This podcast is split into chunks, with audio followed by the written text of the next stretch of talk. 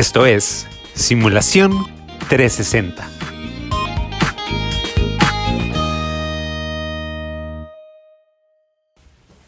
Buenas, bienvenidos a nuestro primer episodio, el cual hemos llamado El mundo de la simulación.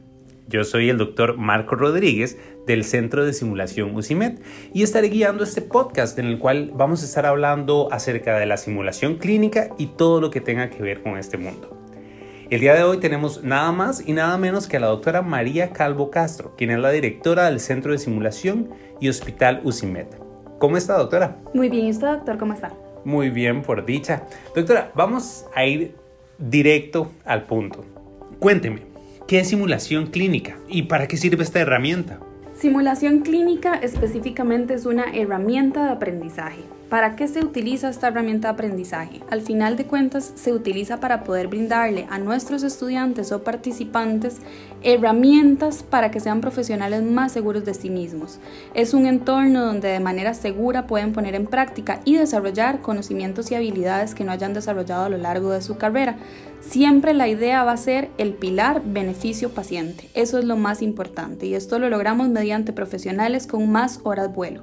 Algo acá interesante es que la no inicia a nivel de ciencias de la salud, sino que realmente inicia en el ámbito de la aviación y justamente por eso hablamos de horas vuelo. En lo que es ciencias de la salud comienza específicamente en el ámbito de la enfermería y hemos ido incursionando a lo largo del tiempo en las diferentes carreras afines a lo que son ciencias de la salud. Como usted nos comenta, doctora, la simulación se utiliza en diferentes áreas. ¿Podría contarme en qué áreas o inclusive en qué países se utiliza la simulación clínica? Realmente la simulación clínica es algo que inicia primero de manera muy reducida, pero ya en estos momentos más que un plus, la simulación clínica, incluso en las épocas en las que nos encontramos, ha venido en auge. Realmente es algo que se ha vuelto obligatorio y se utiliza prácticamente que a nivel mundial.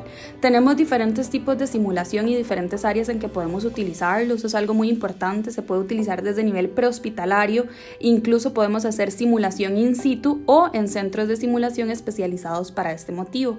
Es importante entender que la simulación va a depender del objetivo de aprendizaje que tengamos con el grupo estudiantil o con el grupo de participantes. Siempre dependiendo de esto, vamos a definir en qué ámbito o en qué entorno desarrollarla y qué herramientas utilizar para que el aprendizaje del estudiante sea el más efectivo.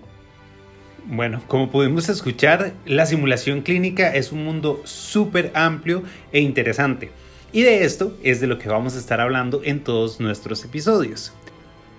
Acompáñenos en nuestro próximo episodio, Simulación, la ecuación, en el cual vamos a hablar acerca de los componentes de la simulación clínica. Doctora, muchísimas gracias por acompañarnos. Muchas gracias a ustedes. Hasta luego. Hasta luego.